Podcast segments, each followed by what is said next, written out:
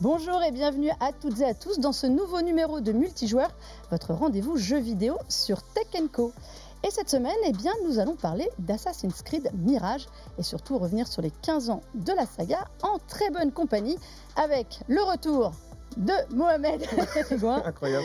Bonjour Mohamed, bah, journaliste chez Jeux Vidéo Magazine. Totalement. Et t'as vu, je t'avais dit que tu viendrais pour un jeu qui ne commence pas par S. Oui, c'est vrai, c'était une promesse incroyable. C'était une promesse et toi je l'ai tenue. Et là, pour le coup, ça fait bien plaisir. Après Spider-Man et tout, c'est super. Voilà, ça va, ça va changer. Je te fais venir que pour les gros jeux, tu noteras quand même, je suis quand même sympa avec toi. et face à toi, Guillaume Delalande. Bonjour. Ça fait plaisir de te revoir. Et ben voilà, mon, mon, ancien collègue, journaliste chez M6. Plus de 15 ans qu'on se connaît, donc. Euh, Comme Assassin's Creed. Exactement, tu vois. Et Guillaume, auteur de livres sur Assassin's Creed. Ça m'est arrivé. C'est pour ça qu'il est là. Grand connaisseur du jeu vidéo aussi. Eh bien, écoute, c'est bien quand même d'avoir. Hein voilà, chez M6, exactement ce que je dis. monsieur qu'on retrouve au JT pour vous parler, à mon avis, d'Assassin's Creed, ça n'y coupera pas. C'est possible, oui. Hein il y a des chances. Il y a des chances. Et avant de parler de la saga emblématique, nous allons faire un petit point d'actu sur un autre jeu qui renaît de ses cendres et plutôt pas mal. C'est l'actu à chaud.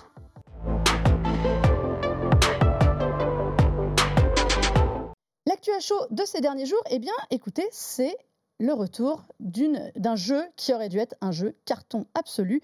Souvenez-vous, nous sommes en décembre 2020 et sort un petit peu en retard Cyberpunk 2077, le jeu extrêmement attendu et la patatras, c'est la cata. Le jeu sort dans une version qui n'est pas terminée sur console euh, d'ancienne et nouvelle génération. Sur PC, c'est à peine passable. Il y a une jurisprudence pour les studios. Maintenant, tout le monde a peur d'avoir son cyberpunk dès qu'on parle de triple A. mais bonne nouvelle quand même. Nous sommes donc près de trois ans plus tard et le jeu se porte à merveille, Momo. Totalement, euh, puisque déjà c'est des projets ont travaillé très dur pendant trois ans avec des mises à jour régulières, etc. Euh, mais forcément là, ce qui s'est passé récemment, c'est qu'il y a eu l'update 2.0 donc c'est la très très grosse mise à jour qui a pour objectif de revisiter Cyberpunk, de proposer des choses encore plus intéressantes en termes de gameplay, euh, notamment par rapport au déplacement, par rapport aux combats en véhicule qui sont apportés aussi, la police de Night City qui est un peu plus revue, un peu plus agressive, un peu plus corrigée également, euh, et d'autres éléments aussi par rapport à l'arbre de compétences qui était un peu fouillis quand même, mine de rien. Extrêmement fouillis, tu veux dire. Extrêmement fouillis, pour dire. Et ils ont revu toute la partie interface utilisateur, etc. Donc euh, clairement, avec cette update 2.0, on est clairement sur le cyberpunk visé à la base pour sortir en 2020, mais euh, du coup trois ans plus tard. Donc euh, c'est une mise à jour assez immense et je pense que si jamais vous avez raté le coche en 2020 ou alors si vous avez attendu trop longtemps, je pense que ça peut être le bon moment de se relancer dans, dans Cyberpunk. Ça fait un jeu complètement différent, vraiment, dans la derrière, parce qu'ils ont conseillé, c'est des projets à quand même conseillé de, recommencer le jeu. Ça tombe bien parce que je ne l'avais pas fait, donc euh, je vais pouvoir en bah, profiter dans les bonnes conditions pour le coup. Il a 10, en plus, il a 10-15 euros partout. Hein, peut refaire une game. Euh, je dis pas que c'est absolument disruptif et que tout a changé, même pour celui qui a déjà fait le jeu. Par contre, ça apporte des changements qui sont négligeables. Enfin, qui sont, pas, qui sont négligeables, excusez-moi, qui sont importants, euh, qui sont euh, vraiment significatifs. Donc, finalement, je le conseille même pour ceux qui ont déjà fait une game avant, parce qu'en vérité, c'est toujours un moyen de redécouvrir les choses différemment, avec des nouvelles compétences aussi. et en plus de ça, pour ceux qui l'ont pas fait, là, vous allez clairement avoir l'expérience complète et vraiment qui était pensée à la base. Celle qu'on a dû avoir il y a trois ans. il y a trois ans. Euh, ils ont donc on parle quand même d'un jeu, on parle des mises à jour d'un jeu pour dire qu'il arrive bien, mm. c'est quand même ah. assez extraordinaire.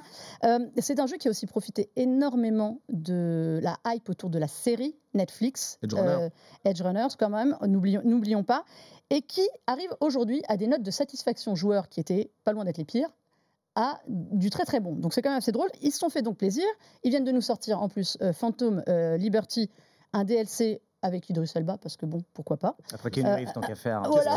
c'est bon. Casting de fou. Euh, et que vaut cette extension alors? Parce que tu l'as faite toi, moi je l'ai pas encore faite. Ouais, moi je l'avais faite et tout, et euh, je l'ai trouvé vraiment génial. Euh, déjà parce qu'en fait, on a l'aspect un peu thriller, espionnage, etc. Je trouve ça apporte une saveur un peu différente à l'univers de, Night City. pour ceux qui se posent la question et qui ont un peu peur, elle se passe pendant la trame principale. Donc en fait, vous n'êtes pas obligé de finir le jeu pour le faire. Ah, si vous recommencez une nouvelle game, dans tous les cas, l'extension va se proposer à vous directement en disant que ça fait partie de la trame, etc.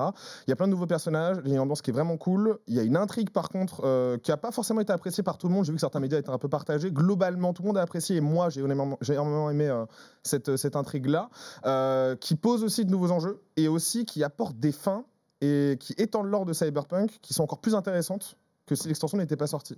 Donc sans en dire trop et sans spoiler, Je conseille quand même. je conseille vraiment très vivement, avec plein de nouvelles armes, un nouveau quartier, Dogtown, qui est encore plus dangereux que les autres. Et que Night City, c'est pas non plus la folie en termes de sécurité. Et bon, là, Dogtown, c'est quand même encore plus vénère. Donc euh, globalement, euh, gros coup de cœur pour cette extension euh, qui, effectivement, couplée à l'update 2.0, fait de Cyberpunk aujourd'hui en fait euh, Le le, RPG qu'il aurait dû être il y a trois ans, mais qui est encore plus incontournable qu'on aurait pu l'imaginer. Grosse remontada pour ce jeu, vraiment euh, gros coup de cœur quoi. Bah, Donc encore aujourd'hui. Encore aujourd'hui. donc trois c'est quand, c'est quand même, c'est intéressant. c'est quand même ouf. de. Est-ce qu'il n'aurait pas dû attendre 3 ans pour sortir Ouais, dans cet état-là en fait Bah, C'est la question. Ou Ah, peut-être dû, je vois, pense, ne pas sortir sur PS4 et One. Je pense Mm. que c'est ça qui a flingué le c'est jeu, ça, ouais. c'est ça qui a flingué le projet. Donc euh, là, pour le coup, c'est pour ça que l'extension, je précise aussi qu'elle est disponible que sur PS5 et Xbox Series et PC. Elle n'est pas disponible sur PS4 et One. Donc ça montre quand même qu'il y a une ambition. C'est a un jeu été next-gen. revue. C'est un jeu- C'est un enfin, nouvelle nouvelle gen de, de fait. Totalement. Oui. Euh, Il y avait un C'est Toutes les précédent. contingences industrielles qu'on retrouve souvent dans, dans tous les gros jeux d'ailleurs. Ouais. hein. Mais, mais c'est ça. Est-ce que justement, c'est pas un message, euh, Guillaume, au, au studio de dire à un moment ne précipitez pas les sorties? Ouais.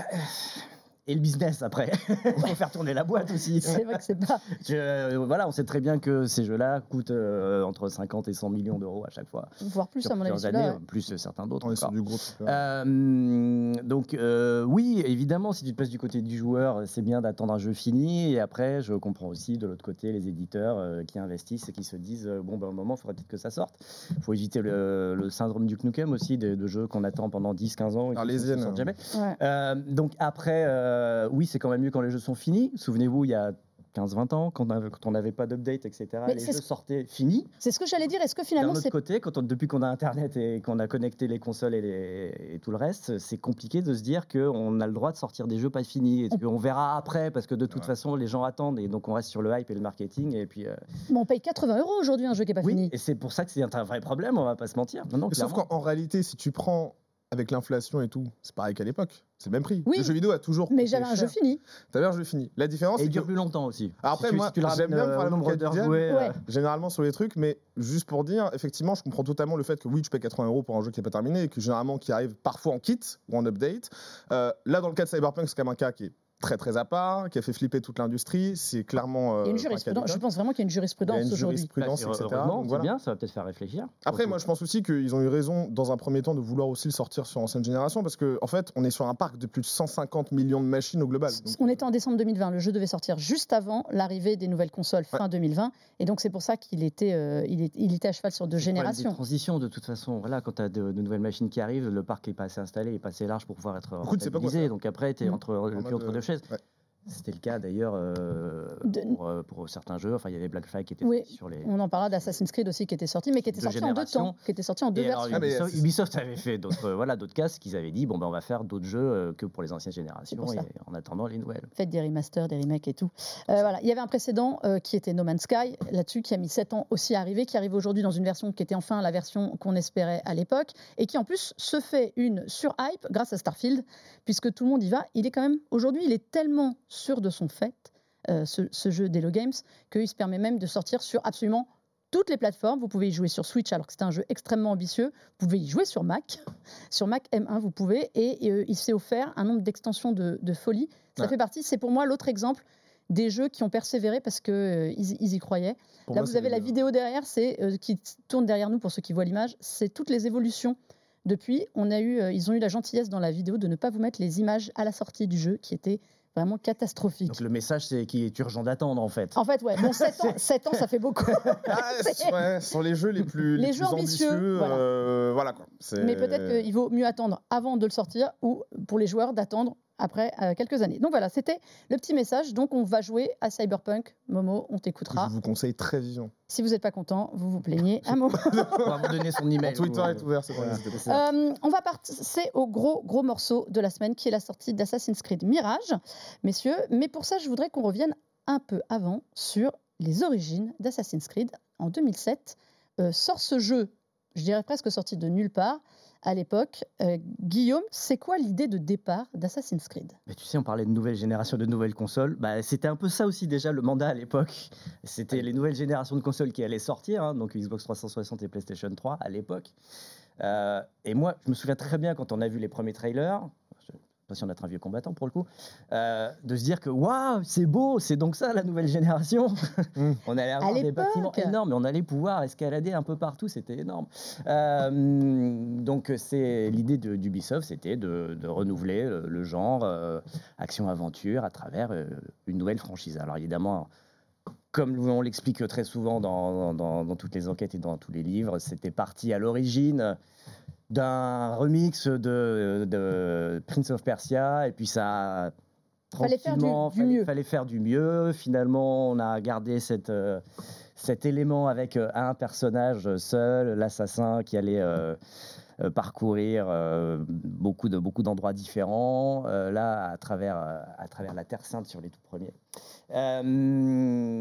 Trois piliers principaux. Euh, le free running, qui était vraiment le, voilà, le dire de pouvoir aller partout où on veut, l'exploration simplifiée, mais vraiment, c'est quand même à l'époque. On n'arrivait pas à escalader à l'époque, il faut vous remettre à l'époque, Ouais. dans, dans le contexte. hein, escalader, a priori, bon, pas encore tout à fait, mais simplement euh, tous les bâtiments qui étaient là, et surtout, c'est amener une verticalité dans le jeu vidéo qu'il n'y avait pas beaucoup à l'époque. Euh, L'infiltration sociale, on le voit là sur, sur ces images du, du tout premier trailer, c'est de jouer voilà, sur euh, l'aspect être. Euh, de ne pas se faire repérer à travers une foule. Alors, il y avait évidemment d'autres jeux qui jouaient là-dessus, évidemment, euh, Metal Gear, etc. Euh, et euh, les combats, hein, c'était les, c'était les trois piliers. Euh, donc, oui, il y a eu une claque graphique. Moi, personnellement, le premier, je ne l'ai pas kiffé. C'est vrai Bah non, je vais être très honnête, j'ai Ah, pas kiffé le premier. ça. Et voilà, moi j'ai j'ai- j'ai Le attrapé la série, comme beaucoup, à partir du 2, très clairement, puisqu'on Mm. avait passé un autre palier. Euh, très clairement, euh, le 1, il a dû être fini pour sortir au moment des nouvelles consoles et il est sorti Aziz, hein, si tu veux, il manquait plein de choses. Euh, et c'était plus, euh, dans l'idée du créateur original, Patrice Desilets, une sorte de, bac à sable dans lequel on pouvait essayer euh, de faire sa propre aventure.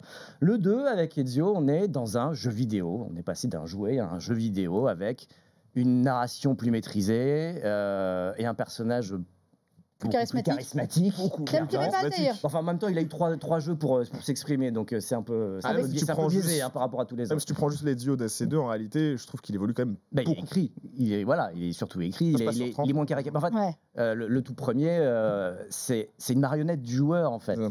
Il Oui, n'est pas alors- un personnage qui va évoluer euh, foncièrement. euh, il suit bêtement les ordres qu'on lui dit. Il faut aller assassiner neuf cibles et puis c'est tout. Quoi. Mm. Et il se rend compte à la fin que, oh zut, euh, bon, euh, donc Ah, spoiler. au moins Ezio, on le suit depuis, on le suit depuis sa naissance dans le jeu. On fait le voit- bouger on le voit- on naître. les premières Ah, bien sûr.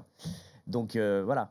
C'était quoi la question? Je suis parti sur un Non, mais c'était trois minutes. T'as été super sur l'histoire. J'adore. Euh, Assassin's Creed, c'est un jeu qui surtout Si tu me repose. mets une pièce, moi je t'en parle 4 heures. hein. Mais, mais je sais, c'est pour ça que tu as écrit des livres dessus. Euh, en effet, tu parlais, tu parlais des, des yeux, de toute l'histoire. En fait, c'est aussi un jeu qui retraverse l'histoire. Mm. Euh, Là-dessus, on va, on va visiter toutes les périodes. Mm. Ça va aller C'était pas à la gagné au début, Renaissance. Hein C'était pas gagné au début. c'est ça que j'allais te demander. Est-ce que ça a toujours été le principe de départ? Hmm. Euh, quand tu vois le premier, euh, tu sens juste que le setting est, est là parce que c'était euh, l'époque choisie pour faire le combat entre les assassins et les. Templiers, qui est, qui est le- la Syrie, le tout premier. Oui, non, pardon, la La série du 12e. Ouais, la, la du 12e. et, la, 12e. et la Terre Sainte, Jérusalem, Mm. Acre, etc. Le choix des settings historiques. en- reprends. En fait, la saga devait être seulement sur trois épisodes à la base. Ah, C'est C'est- vrai que Patrice il- Desilets trois. avait Patrice pensé Desilets une avait trilogie, pensé hein. son truc. Mm. C'était pas censé devenir euh, On n'en est pas une, au une 13e, quoi, saga de tourisme historique comme Mm. elle l'est devenue après. Et je pense que cette idée de tourisme historique, c'est arrivé euh, après le 2, euh, deux et demi, après Brotherhood, euh, où ils se sont dit euh, on va pas s'arrêter au 3 en fait, parce que là on tient une saga qui peut tenir des années et des années si on arrive justement à transformer ça comme étant du tourisme historique à travers un jeu qui Ah, lui, en lui-même va évoluer beaucoup aussi. Terrain de jeu Euh, historique, Le comme terrain de jeu historique, ouais. Euh, et, euh, et pour en avoir beaucoup parlé avec euh, bah, notamment Jean Guédon, qui fait partie de, des, des, euh, des- des maîtres autour de cette saga, euh, le tourisme historique est devenu une sorte de quatrième pilier quelque part euh, au- autour de la saga. Et donc non, au début c'était juste un décor, superbe décor, hein, avec euh, on refaisait les, les monuments, euh, les églises telles qu'elles, étaient, telles qu'on pouvait les faire aussi à l'époque. Euh, mais euh, c'est vrai que c'est à partir de voilà de, l'Italie de la Renaissance et de, de pouvoir se dire qu'après, hmm, on peut décliner ça assez facilement.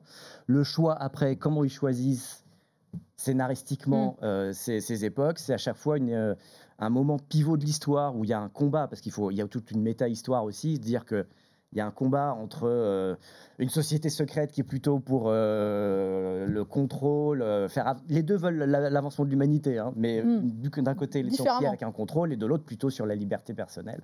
Euh, et ça, ça se décline facilement dans tous les pays, dans toutes les époques. Donc voilà, ils nous ont Mm. quand même maintenu les Templiers et les Assassins, donc qui s'affrontent à travers les siècles et, les siècles. Euh, alors, Momo, tu, tu es plus jeune que nous. Ça ne se voit pas. Non, mais tu es beaucoup grave. plus jeune que nous. Et, vrai. tu- et justement, on, Tu avais, attends, tu avais quel âge lors du on- premier on racontait Assassin's Creed justement que tu es arrivé complètement différemment, toi, sur Assassin's Creed. Ouais, C'est Qu'est-ce qui t'a plu? C'est ouf parce que euh, c'était l'année de sortie, je m'en souviens très bien, de Brotherhood. C'était en 2010. Ouais. Donc Ubisoft avait commencé l'annualisation de la série à ce moment-là. Je voyais les trailers de ce jeu, je me disais c'est trop cool, ça explose partout, on tue des gens. Un enfant de 10 ans, Ah oui, se d'accord. dit ça. Je dis à mes parents que je le veux. Bon, mes parents sont en mode ok, bon si tu veux. Sauf que coup de chance incroyable. En fait, quelqu'un aujourd'hui qui n'a pas fait Assassin's Creed, qui commence par Brotherhood, je sais pas si c'est la meilleure des idées. Je pense qu'il devrait commencer par le 2, s'il veut commencer par euh, quelque chose ou la trilogie Ezio. Qui était le 3, hein, Brotherhood, pour préciser, Qui était le le 3, troisième Le épisode. troisième, pas Qui le s'appelle pas- Assassin's Creed pas- 3, voilà. parce que là, Mais voilà. Pas vous le commencez 3, à- le troisième la épisode. on pas fini. Et ce qui était ouf, c'est qu'il était en rupture partout. Et mon père m'offre Assassin's Creed 2 à Noël. Et je le lance. et là, je me dis, effectivement, il a bien fait. Et c'est là que je plonge dans Assassin's Creed. Donc à ce moment-là, j'ai 10, 11 ans. Tu arrives sur le premier Ezio, en fait, sur sur le premier d'Ezio Ezio. pendant la Un jeu Renaissance Peggy 18, italienne. je le rappelle. C'est un jeu Peggy Euh, 18, évidemment, nous le rappelons. Et euh, ne faites pas ça. Enfin, sauf si Pas vos enfants. Non, vous êtes accompagné par vos parents. c'est- d'être accompagné, voilà, exactement. Mais moi, j'aimais beaucoup me balader, etc. Et je trouvais qu'il y avait ce sentiment, effectivement, de liberté que j'avais pas eu dans les différents jeux que j'avais fait avant. Après, j'étais quand même sur des jeux assez restreints, etc. Mais euh, gros start dans la, dans la figure. hein. À ce moment-là, c'était c'était fou, quoi. Moi, j'ai pris énormément de kiff sur cette saga. Et, euh, et je me souviens qu'après avoir fini le 2, ma mère était revenue, il m'avait acheté le premier et Brotherhood. Ah. À ce C'est moment-là, dur de revenir en arrière. c'est dur de revenir au premier AC, euh, mais j'ai quand même, me suis quand même forcé à faire le truc. Et puis euh, là, c'était parti à partir de révélations. J'ai commencé à suivre tous les assassins euh, en termes de, de communication, etc. Le jeu, je pense vraiment, où en termes, j'étais comme un fou, c'était AC3. La com était incroyable et la hype était démesurée, c'était fou. Peut-être un des jeux que j'ai le plus attendu de ma vie, quoi. Pendant la Révolution, ce qui se dé- déroule pendant la Révolution américaine. La Révolution américaine. Le vrai. Assassin's Creed 3, celui Oui, qui s'appelle Le vraiment vrai 3. 3, parce que pas le faux Pas le 3, troisième épisode. le- qui était surtout, je pense, là aussi basé pour plaire au public américain davantage. Ah, on va pas Aussi, se hein, mentir. clairement, euh, le commercial. marketing, tu voyais Voilà. les pubs, c'était ouais, ouais, on va casser de l'hymne l'anglais, alors américaine que avec c'était Connor totalement, Mm. absolument. Totalement. totalement à l'inverse du contenu du jeu d'ailleurs. hein. C'est, euh, je me souviens d'une interview avec Koreme qui était donc le scénariste principal de la saga et qui, qui, qui était dépité de la communication et du marketing par rapport à ce jeu-là, où on voyait, où on pensait qu'on allait, ouais, ouais, euh, on va casser de l'anglais, alors que fait, le héros du jeu, Connor, c'est pas du tout dans cet état d'esprit qu'il est à travers le jeu. Pas du Donc, tout. euh, Connor, qui s'appelle d'ailleurs autrement. Armageddon. Voilà, j'arrive jamais, merci. Guillaume, j'arrive jamais à prononcer son nom. Son nom indien. Euh, on, par- on parlait de, de la saga qui revisite donc plein d'environnements. Euh, Il y a un souci historique dessus, puisque euh, évidemment, on ne peut pas faire n'importe quoi avec l'histoire quand on a des prétentions d'en faire un terrain de jeu. Euh, on est allé demander à Thierry Noël, qui est historien chez Ubisoft, qui gère en fait toute le. C'est le chef des chercheurs. Ah, C'est le chef Thierry. des C'est le chef chercheurs. des chercheurs Ouais. historiques. Et Il a un justement, job super, lui. ah mais c'est super et qui est passionné, et passionnant et qui nous explique justement ce qu'on peut faire ou ne pas faire pour avoir un bon fond historique sur un jeu. Écoutez-le. Ah, bien sûr, hein, il y, a, il y a toujours une part hein, de, euh, une part de liberté créatrice. Euh, L'important pour nous, c'est que ce soit un choix raisonné. C'est-à-dire que euh, ce soit un choix raisonné et justifié et une décision qu'on prend en connaissance de cause. Euh, la, la première, hein, pour, euh, notamment pour Assassin's Creed, hein, on le sait, hein, dans, la manière de combattre, dans la manière de se déplacer, euh, il y, a, bien sûr, euh, je dire, même dans la manière de pouvoir monter très rapidement autour et autres, il y a, bien sûr une part de fiction. Euh, on ne peut pas reproduire le temps de déplacement et le temps de voyage. On va aller bien sûr beaucoup plus vite, que ce soit en navire, que ce soit à cheval ou autre. On ne peut pas reproduire ces choses-là. On peut aussi déplacer certains édifices en les plaçant au centre d'une carte, d'une carte de jeu, on va leur donner plus d'importance et on va faire l'objectif d'un jeu. C'est typiquement le genre de choses qu'on va faire. C'est ce qu'on a fait notamment avec le palais à, à Bagdad. On va déplacer pour y donner plus d'importance parce que ça a du sens dans le jeu.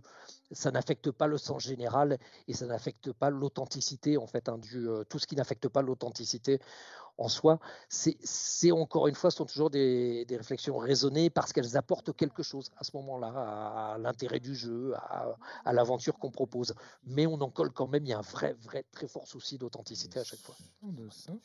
Hein? Il n'y en a pas, non, il me l'a dit. Ah, Manu m'a dit qu'il n'y en avait pas. Alors, après, ils vont peut-être le faire après. Justement, messieurs, sur le, le, le, point de vue euh, historique, est-ce qu'on peut faire tout et n'importe quoi avec l'histoire Donc la réponse est non. Mais en revanche, Guillaume, tu as constaté qu'au fil du temps, il y avait bah, quand même des ajustements. Oui, non, mais alors l'idée déjà de base, c'est de refaire, ne serait-ce que sur les bâtiments, c'est facile, on, essaie de refaire au mieux, voilà, tel, tel, ah, Bon, là, il dit quand même, Bagdad, Bagdad, ils ont eu du mal, parce que Bagdad a, été, de, Mirage a été euh, totalement détruit. Plus de traces. Hein. Donc il n'y a plus de traces. Mm. Mais alors, bah, si on veut repartir, Rome, euh, pareil, au début du 1500, 4, 5, 6, ils ont retrouvé une carte de l'époque, c'est à partir de cette carte-là qu'ils ont recréé la carte réelle de Brotherhood. Euh, Istanbul, euh, après Revelations, euh, le Sainte-Sophie, évidemment, la, grande mosquée, la, basilique, qui est devenue un musée. à l'époque, elle n'avait pas les quatre minarets. Ils les ont quand même mis, en sachant très bien qu'il n'y avait pas les quatre minarets à l'époque, parce qu'il fallait que ça reste un monument iconique qu'on ait besoin de voir. Ça fait partie du tourisme. C'est comme si dans Unity, on allait à Paris et qu'on n'avait pas la tour Eiffel. Oui, mais enfin là, ils l'ont pas mis. Hein. Oui, mais si, en fait. Ben oui, très bien pourquoi. Mais bon, là, pour le coup. Tu vois, mais non, mais c'est comme ça. Ils arrivent toujours à tordre un peu, à trouver des moyens scénaristiques pour justifier ce fameux tourisme historique, soit. Derrière, après la recréation euh, des éléments et du monde et de, la vie, parce qu'il n'y a pas que ça, il y a aussi, euh, voilà, la, la, rue est vivante, les métiers, etc. Enfin, tout est fait pour que ce soit le plus crédible possible. Euh, il y a un énorme travail de recherche sur chaque jeu, à tel point que depuis l'Égypte, hein, Origins. Euh, il y a un mode euh, Discovery qui est utilisé euh, très clairement, qui pour le coup alors sans aucune violence, sans rien, et qui est utilisé d'ailleurs maintenant gratuitement dans les collèges et dans les lycées. c'est la base historique. C'est la base, la vraie base historique qui a, permis de faire ça. Mais à côté de ça, ça reste un jeu et parfois oui, il faut tordre un petit peu l'histoire telle qu'elle a été. C'est pas une reconstitution historique, ça reste un jeu vidéo. Et comme le disait Alexandre Dumas, voilà le fameux auteur des Trois Mousquetaires, il est parfois permis de, de violer l'histoire si on a le droit, si on lui fait de beaux enfants derrière. Donc, bah, écoute, les, les, beaux enfants d'Assassin's Creed euh, parfois méritent les petites euh, entorses à la réalité. Sont, sont pas mal. Et justement, euh, on, va on va parler d'Assassin's Creed Mirage avec toi, Momo, parce que tu as réussi à mettre un peu la main dessus avant nous, et ça c'est très bien. c'est bien. Ça c'est très bien. Alors, justement, dedans, ça se passe à Bagdad. fin du 9e siècle. Hmm. Non, si. Ah si, si, si c'est ça. Totalement Et ils ont dû tout reconstruire. Hmm. Est-ce que la reconstitution, elle est belle. Et raconte-nous un peu Mirage. Ah. Comment ça se passe En fait, le truc, c'est que je peux dire qu'elle est belle. Le truc, c'est que je pourrais pas dire euh, elle est belle par rapport à la elle réalité. Est fidèle. Parce que je ne connais pas Bagdad euh, du 9e. Hein. Euh, non, pour le coup, ce que je veux dire, c'est qu'on est vraiment sur un setting qui est en fait le même que sur les autres Assassin's Creed. En fait, Ubisoft, à chaque fois, je suis très soufflé par la, qualité de la reconstitution, même si elle est un peu tronquée, etc. on est vraiment dans l'ambiance. Alors, par contre, ce qui m'a un peu surpris dans la preview, c'est qu'en fait, on était en dehors du centre-ville de Bagdad. En fait, on était en dehors de la ville ronde. Alors que c'est le cœur euh, de la ville et, c'est là où il y a plus de. Qui est assez ouf. Donc, euh, du coup, on était sur différents quartiers. Il y avait euh, l'Arbia, il y avait l'Abbassia, il y avait Car également, qui est un autre quartier. Donc, on, a chacun des quartiers qui, a qui, ont des ambiances différentes. Donc, en fait, on est vraiment sur la même chose que pour les précédents Assassin's Creed. Vous avez un quartier industriel, vous avez un quartier commerçant, vous avez un quartier mm. un peu plus typé résidentiel. Vous avez plein de trucs différents. finalement, tout se mélange avec une certaine homogénéité et c'est vraiment cool. À la fois, c'est aussi organique parce qu'il y a beaucoup de gens. Dans différents endroits. Je pense notamment à une mission où je devais assassiner quelqu'un dans un souk où ça partait dans tous les sens. Il y avait plein de gens qui hurlaient, etc. Il y avait des étals. Enfin bref, c'était vraiment hyper rempli. Donc, Mirage, tu conserves le sel de la découverte du premier Assassin's Creed quand tu es à Damas, par exemple, ou quand tu es euh, du coup à Acre ou Jérusalem tout en conservant aussi la qualité technique, je trouve, et visuelle des derniers Assassin's Creed, euh, dans une ville qui est finalement est à taille humaine, mais en même temps pas vraiment, parce que c'est toute la démesure, euh, parce qu'il faut quand même dire que Bagdad, c'est quand même le centre du monde euh, oriental à, ce moment-là, que c'est une capitale déjà de l'Empire abbasside, qui est un empire absolument immense et qui s'étend sur des milliers de kilomètres, et qui en plus de ça est le berceau d'une culture, d'une architecture, d'une histoire, etc. Et on sent toute la grandeur, toute la démesure, en fait, et toute l'innovation du monde arabe à ce moment-là, dans cette ville-là. et en plus de ça, en plus de Bagdad, vous avez aussi euh, du coup la forteresse d'Alamout euh, à côté qui est en construction à ce moment-là. Donc euh, on a à la fois tellement de, de clins d'œil et, euh, et tellement d'éléments pour nous rappeler ce qui s'est passé avant et d'où viennent les assassins, etc. Que au final, c'est vraiment un jeu bonbon. C'est le jeu des 15 ans en fait. C'est clairement un jeu qui est là pour, pour nous faire prendre conscience que ceux qui n'ont pas trop aimé les derniers, genre Valhalla, Odyssey, etc. Trop de par la grandeur du truc, Trop large. vous allez pouvoir vous y retrouver parce que c'est une expérience qui est plus restreinte, qui est plus intimiste aussi, qui est plus proche de son personnage, qui est plus proche des Hidden Ones, du coup, qui s'appelle Mm. euh, comme ça maintenant, euh, avant qui s'appelle les assassins euh, partir Ouais. du 12e siècle. Donc euh, voilà, moi pour moi c'était c'était un kiff, j'ai vraiment passé un super moment et j'ai plutôt hâte de découvrir l'histoire, surtout avec un protagoniste aussi particulier. C'est ce que j'allais te demander. Est-ce Ouais. qu'il est dans la vraie lignée des assassins précédents?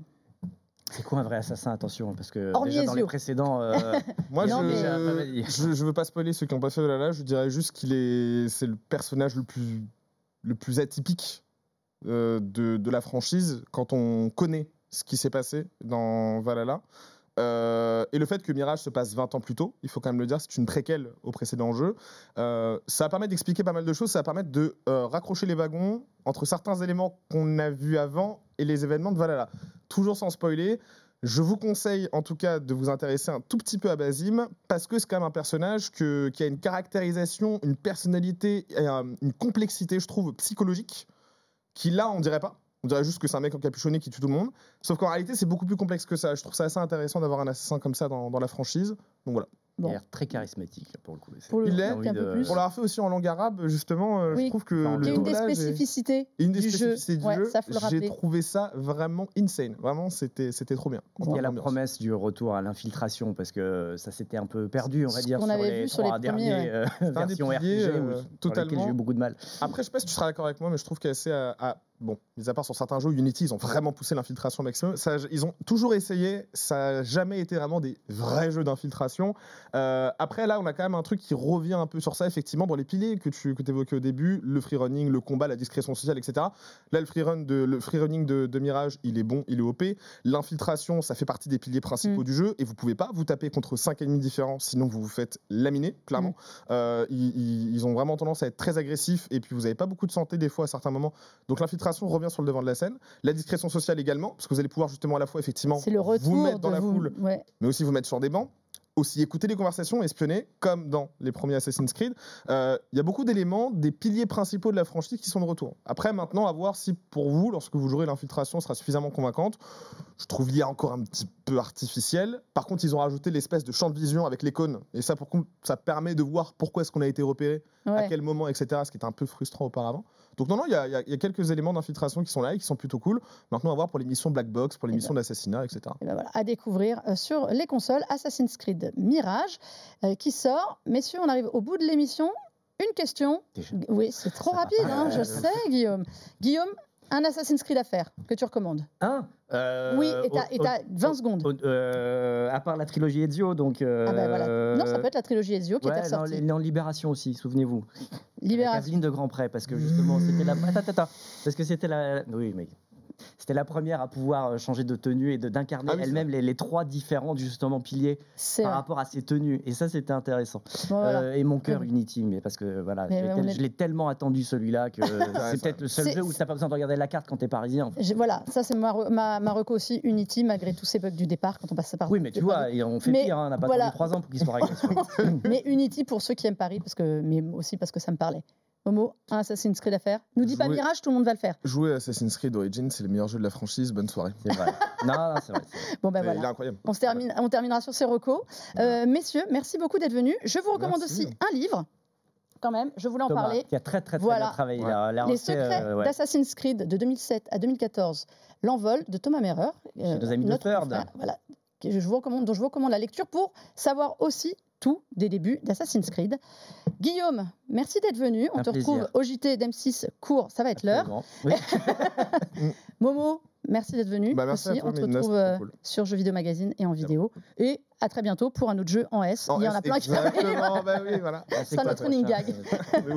Merci à vous tous d'avoir suivi cette émission. Et puis, bah, jouez bien à Assassin's Creed. Vous pouvez retrouver euh, en replay sur, toute le, sur le site, sur les plateformes, sur la chaîne Tech Co et en podcast. Et on se dit à très vite pour reprendre le cours du mois d'octobre de folie qui nous attend. Jouez bien et à très vite.